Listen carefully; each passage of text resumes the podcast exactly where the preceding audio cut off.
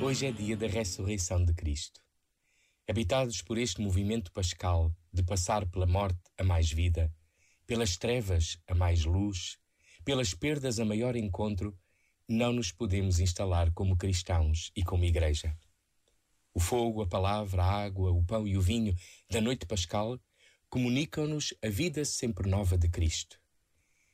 Habitamos a margem tranquila de um rio que não seca.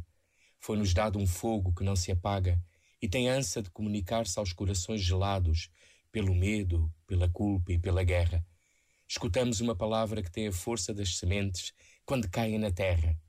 Conhecemos um pão e o vinho que matam a fome e a sede de amar em verdade.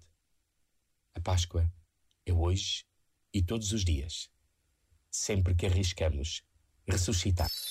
Este momento está disponível em podcast no site e na app da